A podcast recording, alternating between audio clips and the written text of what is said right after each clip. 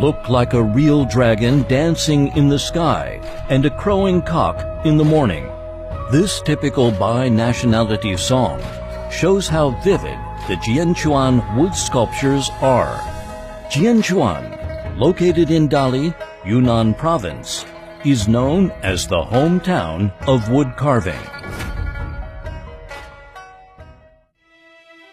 Since ancient times, the carpenters in Jianchuan traveled across the country and became renowned for their skills.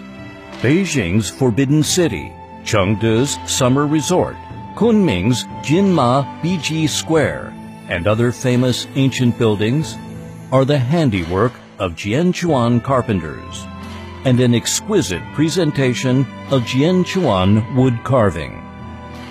Jianchuan wood carving is a kind of wood carving handicraft technique with a long history, which originated in Tang Dynasty and flourished in Qing Dynasty.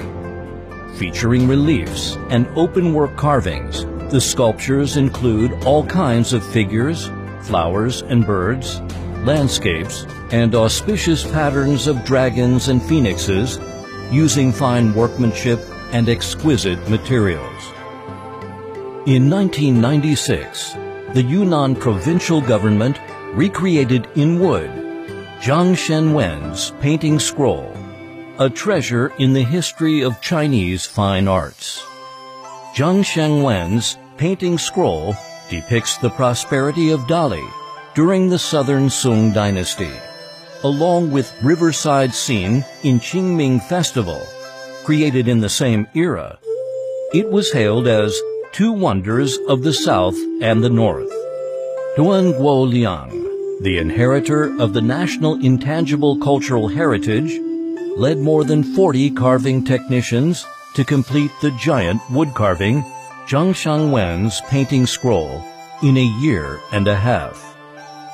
The wood carving masterpiece is 97.6 meters long and 1.8 meters high. It is composed of 134 wood carvings with a total of 176 square meters. It is the longest wood carving in China at present. Jianchuan wood carving sets the essence of all kinds of wood carving in Ming and Qing dynasties. Compared with other wood carvings, it shows simplicity, elegance, and national characteristics. In 2011, Jianchuan wood carving was listed in the third batch of National Intangible Cultural Heritage List. Nowadays, Jianchuan wood carving enjoys a reputation at home and overseas.